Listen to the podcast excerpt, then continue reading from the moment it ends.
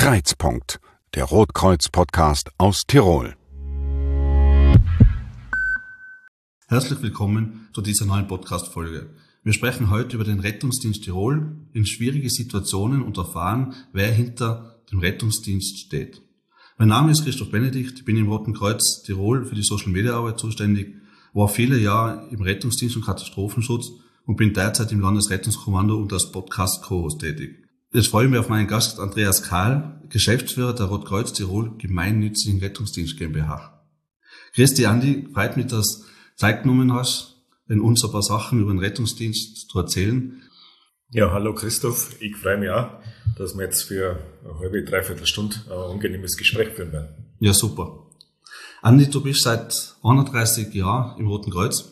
Du hast deine Sanitäterausbildung beim Bundesheer gemacht, bist dann zum Roten Kreuz gekommen warst in der Bezirksstelle Kufstein, dort im Rettungsdienst als Bezirksausbildungsreferent und hast mit deinen Kollegen das Notarsystem in Kufstein aufgebaut. Seit 2011 bist du im Roten Kreuz Tirol in der RD GmbH, so wie wir es intern nennen. Ich habe mich ein bisschen umgehört über die und so die anderen Leute gefragt, du, wer ist denn eigentlich der, der Andi, der Karl, was haltest du denn von dem? Und da sind sehr viele Rückmeldungen gekommen, positive, ausschließlich positive und zusammengefasst, du bist ein feiner und fairer Kerl. So war der Wortlaut. Wie würdest du dich selber beschreiben? Also ich würde mich beschreiben, dass ich unheimlich gern äh, der Geschäftsführer von einem so einem großen Rettungsdienst bin. Weniger, weil ich sogar ein Geschäftsführer bin, sondern aus dem Grund, weil ich der Überzeugung bin, dass man aus einem Rettungsdienst extrem viel formen kann und dass man den extrem gut weiterentwickeln kann. Das ist ein Feld, das immer offen ist und da kann man sich also ganz viel einbringen.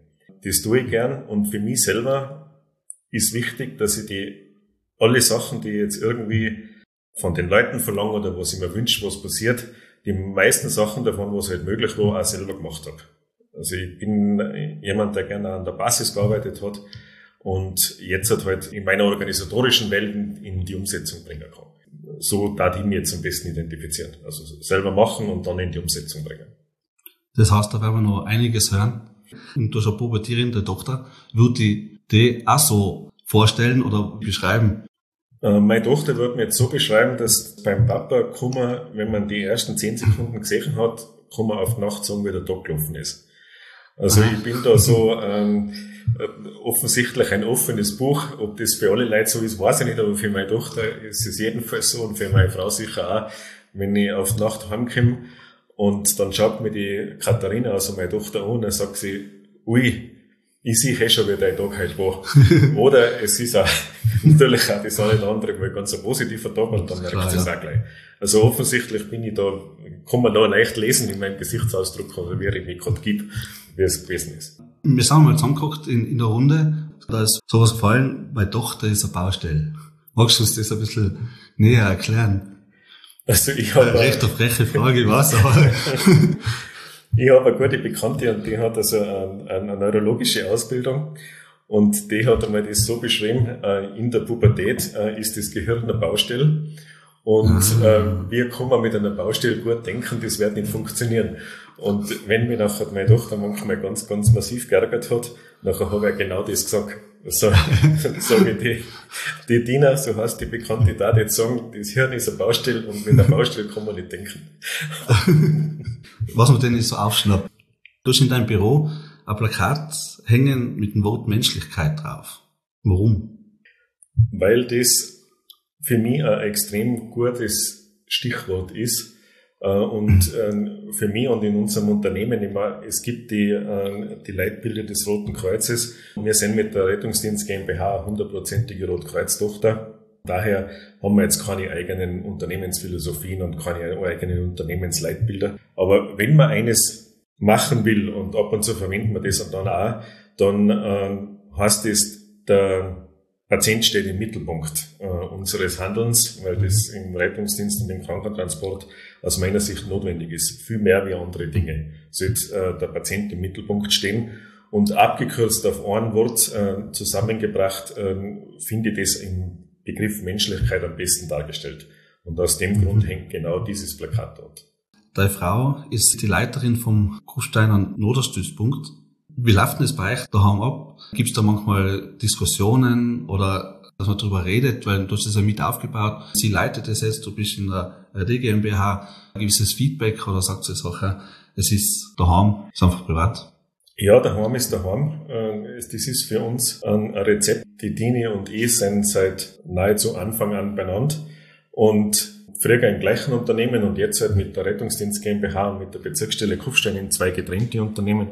Und am besten funktioniert, dass wir dieses Berufliche und das Private einfach trennen. Das war früher kein Problem, wenn wir alle in der gleichen hierarchischen Ebene gewesen sind, dann haben wir natürlich vieles ausgetauscht.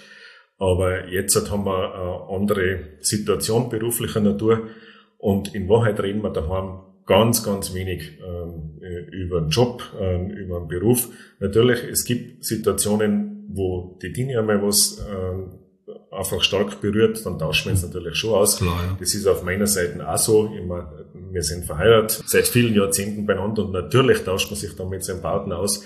Aber was jetzt so die, die klassischen beruflichen Themen und vor allem also diese hierarchische äh, Zusammenhänge betrifft, das klammern wir einfach aus und mit dem funktioniert das also hervorragend. Ich würde es gern mit dir über die Rettungsdienst GmbH reden. Vor 10, 11 Jahren war die Ausschreibung vom Land Tirol zum Rettungsdienst und da hast du dich ja sehr eingesetzt und bist dann irgendwann zur Rettungsdienst GmbH gewechselt und hast schlussendlich das als Geschäftsführer übernommen. Wie war denn die Zeit damals für die als Rotkreuzler, wo es auf einmal geheißen hat, wir kannten einen Rettungsdienst verlieren? Also das war für mich wahrscheinlich wie für viele andere Tirolerinnen und Tiroler eigentlich ein, ein Szenario, das nicht vorstellbar war das Rote Kreuz und auch seine Partnerorganisationen in ihrem äh, Tätigkeitsfeld sind äh, Bestandteil dieses Landes.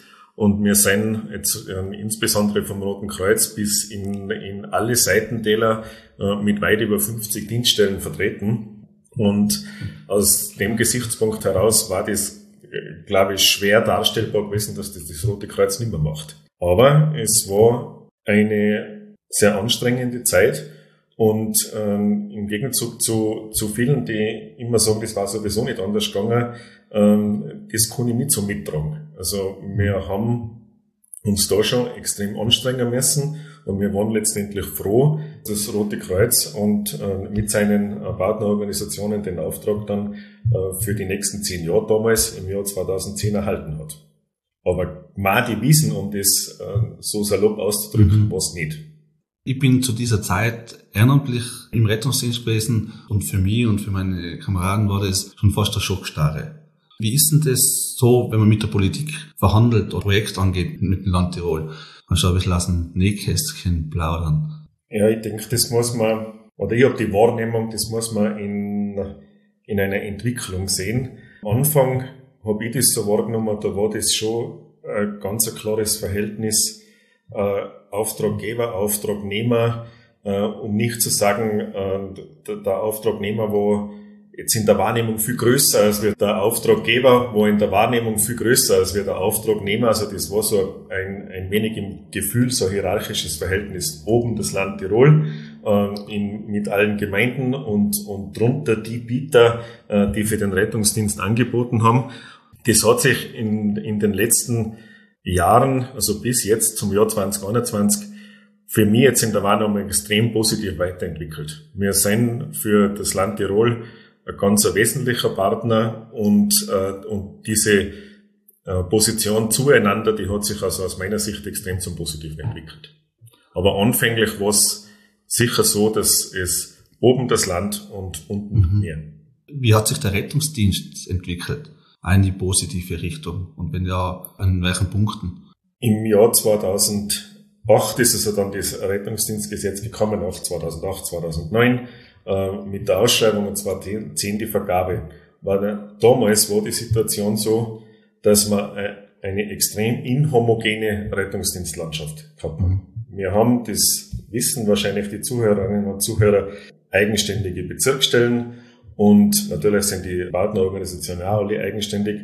Und jeder hat es für sich in seinem Bereich gut gemacht. Das gehört an der Stelle auch mal gesagt. Jeder hat es gut gemacht und hat es für seinen Bereich aus seiner Sicht passend gemacht oder auch mit seiner, aus der Sicht seiner Partner in den Bezirken passend gemacht.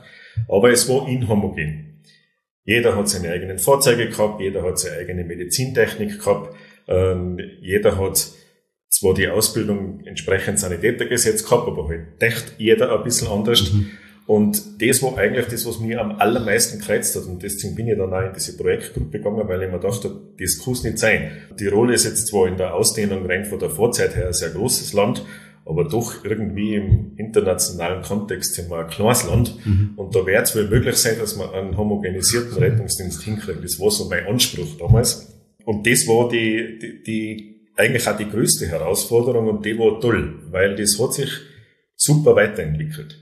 Ja, jetzt, jetzt haben wir gleiche Geschwindigkeiten. Das heißt, wenn im Jahr 2008 nur jemand ganz progressiv war und innovativ, dann wird er sich jetzt ein bisschen gebremst fühlen und andere hat man dafür wieder mitnehmen müssen, äh, ohne das jetzt in irgendeiner Form zu werten. Aber jetzt sind wir gleich schnell unterwegs. Es ist die Durchgängigkeit unter den äh, Mitgliedern und Bezirksstellen viel einfacher geworden. Jeder kann in jedes Auto einsteigen und findet sich sofort zurecht.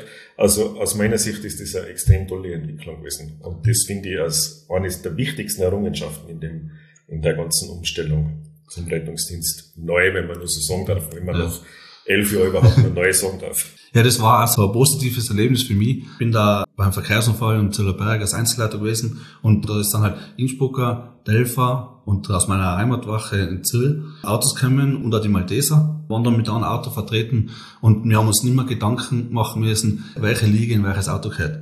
Das war dann für mich da draußen der erste Effekt, wenn man sieht, jetzt ist fein. Das ist faktisch richtig und ich finde das auch völlig gut so. Es ist allerdings der Albtraum für jeden Medizinproduktebeauftragten, wenn dann plötzlich die, die Trage mit der Seriennummer im anderen Auto drinnen ist. Aber du hast vollkommen recht, genau das war das Ziel und das ist aus meiner Sicht extrem gut. Und ich bin auch nach wie vor nur aufgrund äh, verschiedener Kollegenschaften äh, international oder zumindest im deutschsprachigen Raum sehr gut vernetzt. Und da sind uns nach wie vor viele neidig. Äh, Rettungsdienste, äh, aus dem deutschsprachigen Raum, wo man gemeinhin immer so aufschaut, die sind ins da neidig darüber, dass, dass wir es geschafft haben, eine doch vergleichsweise große rettungsdienstliche Landschaft so zu homogenisieren. Äh, das ist Sucht international schon das eine oder andere Beispiel. Mhm. Wenn ich jetzt mein Handy raushol, Notruf 144 wähle, dann steht in, in wenigsten Minuten äh, am Rettungsauto da, wie funktioniert das? Es ist klar, Notruf geht bei der Leitstelle ein und die alarmieren dann. Aber das muss man organisieren und planen, dass wirklich zu jeder Zeit ein Rettungsauto dasteht, wenn man es braucht. Und wir leben in einem Gebirgsland, was viele Täler hat und viele kleine Dörfer. In der rettungsdienstlichen Planung hat man in erster Linie mal einen Zugriff auf historische Daten. Das heißt also, wenn ich, mal, äh, wenn ich eine Planung mache, schaue ich aus der Historie, in welchem in welchem Abschnitt, in welcher Stadt, in welcher Ortschaft, in welchem Ortsteil äh, finden äh, wie viele Einsätze und idealerweise auch noch zu welcher Tageszeit statt. Das ist einmal die Grundlage der Planung und daraus errechnen sich dann sogenannte Risikofaktoren und dann kann man mal festlegen, okay, für die Abdeckung einer Region brauche ich so und so viel Rettungsmittel äh, in einer Zeiteinheit, am Tag, in der Woche, äh, im Monat, um die Einsätze dort abwickeln zu können. Und natürlich es immer auftreten, dass ich gleichzeitig mehr Einsätze habe, als wie äh, ich dort verfügbare Rettungsmittel habe. Das ist natürlich auch Teil der rettungsdienstlichen Planung. Und da äh, muss ich einen Begriff bringen des First Responders der einfach eine extrem wesentliche Ergänzung zum Rettungsdienst ist, zum organisierten Rettungsdienst. Er ist kein Ersatz und das darf er auch nicht sein. Ja. Aber es sind genau in den dünn besiedelten Gebieten und so wie du sagst, Christoph, wir haben äh, lange Seitentäler, wir haben ähm, Ortschaften, wo ganz wenige Menschen wohnen. Also wenn ich da wieder auf die historischen Daten zurückgreife, dann, äh, dann kriege ich da keine Werte, mit denen ich arbeiten kann, weil da einfach aufgrund der niedrigen Einwohnerzahl so wenig Einsätze sind. Und trotzdem ist es uns und auch dem Land Tirol als Auftraggeber sehr wichtig, dass alle diese Regionen gut versorgt werden. Mhm. Und das schaffen wir mit einer sehr dislozierten Positionierung von unseren Fahrzeugen. Also wir haben in allen Seitentälern Rettungsdienststellen und ergänzen das also ganz gut durch die, durch die First Responder. Und so gelingt es uns, dass wir also die Vorgaben äh, des Landes Tirol einhalten. Wiewohl das ein ständiges drauf schauen ist. Also das ist kein Selbstläufer. Und man muss sich also immer wieder anschauen, in welchen Ecken und Enden äh, des Landes gibt es Probleme, was kann man dort tun, kann man da noch für das Gruppe installieren, äh, muss ich dort äh, an der rettungsdienstlichen Bereitstellung, also sogenannte Vorhaltung, was dran. Das muss man sich also ständig immer wieder vor Augen führen und darf man nicht unnehmen, dass das für alle Zeit hinaus immer gleich bleibt. Ist ja ein kurzes Beispiel. Ähm, die Pandemie, die Corona-Pandemie, die uns jetzt in den letzten 18 Monaten jetzt begleitet, hat ja dazu geführt, dass man im Winter, wo wir grundsätzlich immer mehr Rettungsfahrzeuge haben, weil das einfach mit, mit viele skiverletzte Patienten einhergeht, die haben wir de facto im Jahr 2020, 2021 in der Saison einfach nicht braucht, weil es so ganz einen eingeschränkten Skibetrieb geben. Aber wir haben die Fahrzeuge trotzdem äh, dringend benötigt, weil die Krankentransporte um so viel länger dauert haben, weil man nur mehr Einzeltransporte fahren hat können, ja. weil man danach immer mehr aufbereiten hat müssen und durch das äh, haben wir die Fahrzeuge dann trotzdem äh, gut einsetzen können. Du hast es gerade angesprochen, die Pandemie vor eineinhalb Jahren circa hat das angefangen. Zeitgleich waren auch die Verhandlungen für den Rettungsdienst neu, also nochmal die Auflage, die zehn Jahre sind abgelaufen gewesen. Das fällt alles bei dir zusammen. Oder nicht alles, aber der Aufwand des Rettungsdienstes hm, ähm, und die Verhandlungen sind sicher ständiger Begleiter von dir gewesen. Und ich kann mir vorstellen, dass das eine enorm stressige Zeit war. Wie geht man damit um, mit solchen wichtigen Themen, die aber so stressig sind? In erster Linie hat es eine ganz klare Fokussierung braucht. Es ist dann bei mir und auch in meinem Kopf, wenn ich das so sagen darf, hat es nur mehr zwei Themen gegeben. Das war die Corona-Pandemie und die Verhandlung zum, äh, zum Tiroler Rettungsdienstgesetz äh, im Jahr 2020. Und auf das war man ganz klar fokussiert. Und links und rechts hat es dann in Wahrheit nicht mehr viel gegeben, um, um nicht zu sagen, eigentlich zu wenig. Also da sind dann äh, Hobbys liegen geblieben, da hat man auch schon auf extrem viel Nachsicht und Geduld auch von der Dini, also von meiner Frau und von meiner Tochter bauen müssen, weil man einfach ähm, erstens viel weniger daheim war, als es vielleicht normalerweise der Fall gewesen war. Und wenn, dann na, war der Kopf einfach voll. Also irgendwas hat es immer gegeben. Und insbesondere ja die, äh, die Corona-Pandemie war ja damals dann in der Anfangsphase ja auch noch äh, sieben Tage in der Woche auf der organisatorischen Seite zu lösen. Das heißt, es hat am Samstag und am Sonntag auch ständig Videokonferenzen gegeben, äh, ständig irgendwelche Landeseinsatzleitungssitzungen und, und, und. Und das war extrem fordernd. Aber geschafft haben wir es letztendlich. Ja, so genau kann ich das eh gar nicht sagen, Christoph, ja. wie man es geschafft hat. Aber man hat sich fokussiert, Ausschreibung und Pandemiebekämpfung. Etwas anderes hat es zu dem Zeitpunkt in Wahrheit nicht mehr gegeben. Also schon fast wie ein Einsatzleiter, der ein größeres Ereignis managen muss, wo man einfach nur mehr fokussiert auf das dort und schaut, dass man abarbeitet und was gut zusammenbringt. Richtig. Äh, du bringst da einen, einen, einen neuen Aspekt ein, ja noch, weil du mir ganz am Anfang gefragt hast, wie ich mich selber beschreiben darf ich tue Dinge gern auf breiter Basis diskutieren. Mhm. Ich, ich, ich, möchte gern, dass meine Entscheidungen äh, gut reflektiert werden von draußen und, und dass ich dann auch der Frage, kann sowas funktionieren, kann es nicht funktionieren. Ja. Und wie ich schon gesagt habe, ich weiß eh noch von meiner äh, Zeit direkt am Fahrzeug, dass nicht aber alles toll ist, was die, was die oberste Leitung sich wünscht. Äh, daher diskutiere ich das gern. Und das war dann in der Corona-Pandemie nicht mehr möglich. Da war ein anderer Modus. Ja. Da hat man gesagt, so ist es und dann ist es so und dann habe ich aber auch nicht mehr die Zeit, dass ich das ausdiskutiere. Das war sicher auch für den einen oder anderen dann äh, ungewöhnlich oder nein, muss aber auch dazu sagen, das haben letztendlich auch alle mitgetragen. Alle in meinem Team und, und auch draußen äh, an den Dienststellen ist es mitgetragen worden, weil das war gar nicht mehr anders gegangen. Mir ist gesagt worden, eines deiner Steckenpferde ist die Qualitätssicherung im, im Rettungsdienst. Liege da richtig? Da liegst du richtig. Super. Welchen Stellenwert oder welche Faktoren sind denn da für die ganz besonders wichtig oder auf was achtest du? Wo wärst du hellhörig? Und wie kannst du das dann einbringen in den Rettungsdienst? Also es ist schon aufgrund der vorher beschriebenen Fokussierung ist jetzt vieles, was in der Qualitätssicherung das tägliche Handwerkszeug ist nämlich auch danach zu schauen, ob eine Maßnahme richtig ist, äh, auf der Strecke bleiben.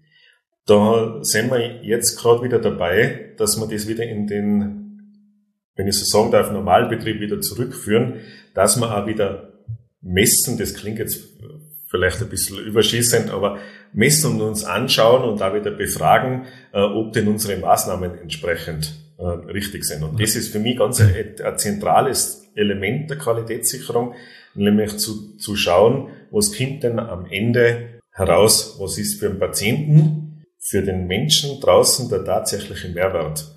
Und äh, da müssen wir wieder viel mehr Zeit einlegen und das ist mir extrem wichtig. Und da sind wir wieder beim Plakat mit der Menschlichkeit. Richtig. Ich habe unsere Instagram-Community gefragt, ob sie Fragen an den Rettungsdienst haben. Also ich habe da ganz allgemein gefragt, nicht an den Geschäftsführer des Rettungsdienstes, sondern einfach an den Rettungsdienst. Und wir haben da einige Fragen gekriegt. Einmal herzliches Dankeschön an die Zuhörerinnen und an unsere Community, dass sie so fleißig sind. Ich habe da drei Fragen außergepickt, die den Großteil eigentlich widerspiegeln von den Fragen und die würde ich da jetzt gerne stellen. Wie wird man Mitarbeiter im Rettungsdienst, freiwillig oder hauptamtlich? Geregelt ist die Mitarbeit im Rettungsdienst letztendlich in zwei, einmal gesetzlich und einmal vertraglichen Grundlagen. Einmal gibt es das Sanitätergesetz seit 2002. Dort ist also in Österreich geregelt, welche Ausbildungen und Vorbildungen man absolvieren muss, damit man im Rettungsdienst mitarbeiten darf. Und auf der anderen Seite, also quasi darüber, was die Anforderungen betrifft, äh, steht der Vertrag zum Tiroler Rettungsdienstgesetz und dort sind dann nur mehr Fortbildungsverpflichtungen und ähnliches äh, genauer geregelt. Man muss einmal grundsätzlich wie in allen Gesundheitsberufen 17 Jahre alt sein, damit man in den, äh, in den Prozess einsteigen kann. Mhm. Mit 17 kann man die Ausbildung beginnen. Äh, mit 17 kann man dann äh, das erste Mal ja einmal Kontakt mit einem Schnupperdienst oder ähnliches äh, schaffen und kann dann die Ausbildung beginnen und macht die Ausbildung entsprechend dem Sanitätergesetz mhm. fertig, schließt ab mit der ersten Prüfung. Das ist dann die Prüfung zum Rettungssanitäter bzw. Rettungssanitäterin. Und dann gibt's modulartig, es würde jetzt aber, glaube ich, den Rahmen sprengen, modulartig verschiedene Aufbauten, Notfallsanitäter mit Kompetenzen ja. und so weiter. Ähm, so ist also der vom Gesetzes wegen vorgegebene Weg zum, äh, zum Rettungsdienstmitarbeiter in Österreich. Wenn ich jetzt kein Sanitäter bin und sage, ich will das als meinen Job, als meinen Beruf machen, gibt es da eine Möglichkeit oder greift das Rote Kreuz auf die vielen Freiwilligen zurück? Das ist derzeit ein Thema. Wir haben in unserem Setting kaum Zugangsmöglichkeiten, dass man direkt als Hauptberuflicher beginnen kann. Also ich gebe da vollkommen recht. Grundsätzlich schöpfen wir unser hauptamtlichen Pool an Mitarbeiterinnen und Mitarbeitern einerseits aus dem ehemaligen Zivildienstbereich, aus dem Bereich der ehrenamtlichen Mitarbeiter, aus dem Bereich der Sanitäter aus dem österreichischen Bundesheer. Also wir setzen eher auf, auf jene Mitarbeiterinnen und Mitarbeiter, die schon mit einer Ausbildung kommen. Der Zugang für jemanden, äh, der hauptberuflich bei uns beginnt und die Ausbildung macht, ist derzeit ein eher schwieriger. Da sind wir gerade dabei, Überlegungen anzustellen, wie man den vereinfachen kann. Es sind nämlich auch die Kurse oft nicht so gestaltet und so gelagert, dass sie günstig sind für jemanden, der das nur hauptberuflich, also jetzt nur nicht negativ, sondern äh, schon als hauptberuflicher einsteigen will und dann machen wir, gibt es derzeit kaum geeignete Möglichkeiten. Wenn es hier aus Deutschland kommt oder in Deutschland eine Sanitäterausbildung habe, in Rettungssanitäter, Notfallsanitäter und in Österreich ehrenamtlich oder hauptberuflich tätig sein will, ist das gesetzlich möglich oder was kommt denn da auf mich zu? Das ist gesetzlich möglich. Das ist auch grundsätzlich relativ leicht zu erreichen. Das ist mehr oder weniger ein Behördengang, wenn man das so sagen will, weil die Ausbildung, wie du jetzt gesagt hast, wenn jetzt aus Deutschland kommt, die Ausbildung in Deutschland grundsätzlich eine längere ist. Jetzt habe ich im Anerkennungsverfahren, und das ist es, ich muss ein Anerkennungsverfahren machen. Kein Problem, da stehen keine Hürden nicht dagegen. Ich muss ein entsprechendes Schreiben äh, verfassen ans Bundesministerium für Gesundheit und äh, dort meine Zeugnisse wenn ich mich noch richtig erinnern kann, äh, glaube ich, in beglaubigten Kopie oder im Original, äh, ich kriege sie dann wieder zurück, ja. äh, an das Bundesministerium für Gesundheit übermitteln. Und dann wird dort ein Anerkennungsverfahren, das ist letztendlich auf eine formale Abhandlung, gestartet und dann kriegt man die für Österreich entsprechende Tätigkeitsberechtigung wieder zurück.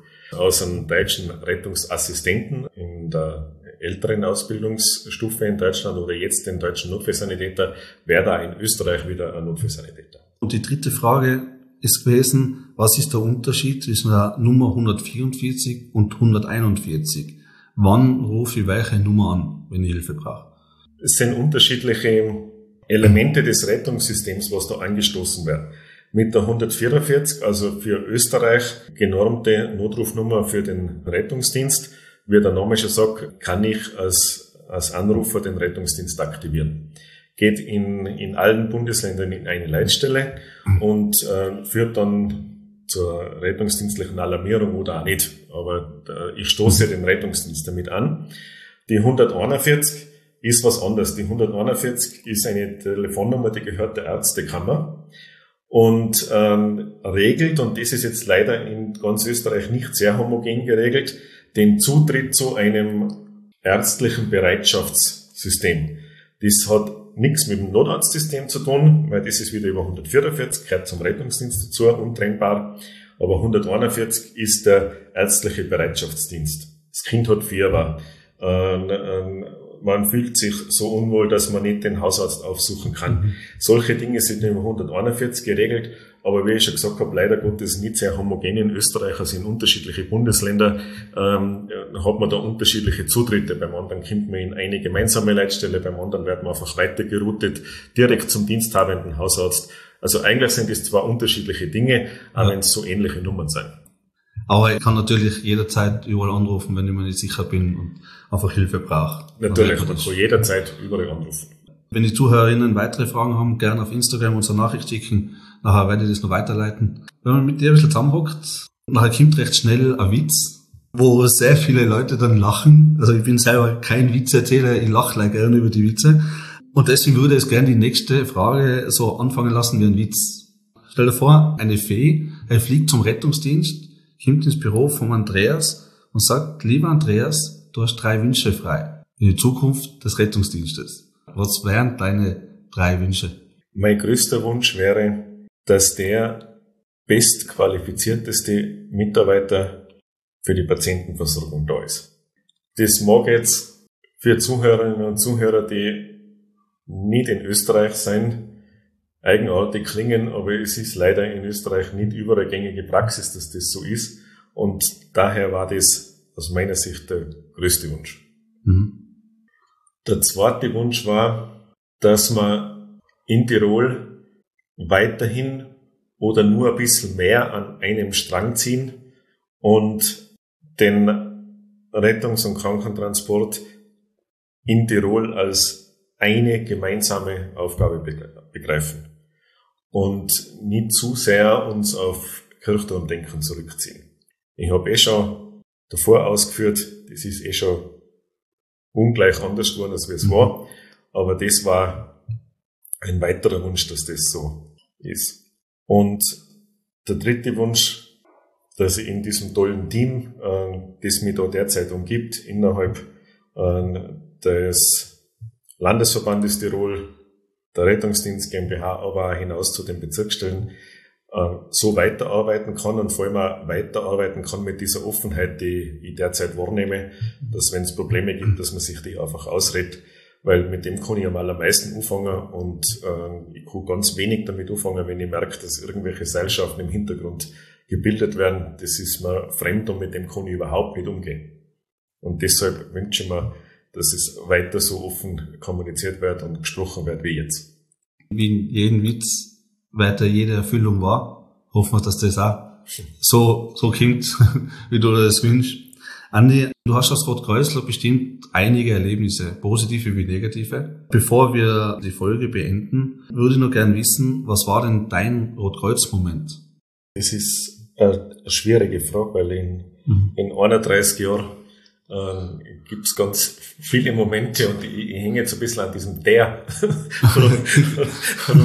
ja, du kannst uns da, kannst du gern einen Rotkreuz-Moment. ja, also da muss ich nochmal äh, gedanklich zurückkommen zu der, zu der Frage von dir im, im ersten, in der ersten Hälfte von dem Podcast. Der Rotkreuz-Moment Moment jetzt aus Sicht des Geschäftsführers war sicher die Unterzeichnung vom allerersten Vertrag. Mhm. Das, äh, das muss man so sagen, weil da, da war es so, dass einfach eine enorme Anstrengung über, über zwei Jahre in Wahrheit äh, ein gutes Ende gefunden hat und wenn man es so sehen will, das war der größte Moment. Mhm. Weil da haben wir gewusst, jetzt haben wir es geschafft und wir äh, haben alle gemeinsam für die nächsten zehn Jahre einen Rettungs- und Krankentransport in Tirol äh, können wir weiterentwickeln und, und können viele Innovationen einbringen. Also das war der Kreuzmoment mhm. für mich. Danke, dass du Zeit genommen hast. Es war sehr interessant für mich zu hören, wie das auf der Verwaltungs-Geschäftsführerseite abläuft, welche Gedanken man sich da macht. Wie man sicher unsere Zuhörerinnen haben das auch sehr spannend gefunden. Und danke an unsere Zuhörerinnen und Zuhörer fürs freundliche Zuhören. Wir wünschen euch noch einen schönen Tag und nicht vergessen, den Podcast zu abonnieren. Vielen Dank. Danke, Christoph, für das angenehme Gespräch und für dich. Das war Kreizpunkt, der Rotkreuz-Podcast aus Tirol.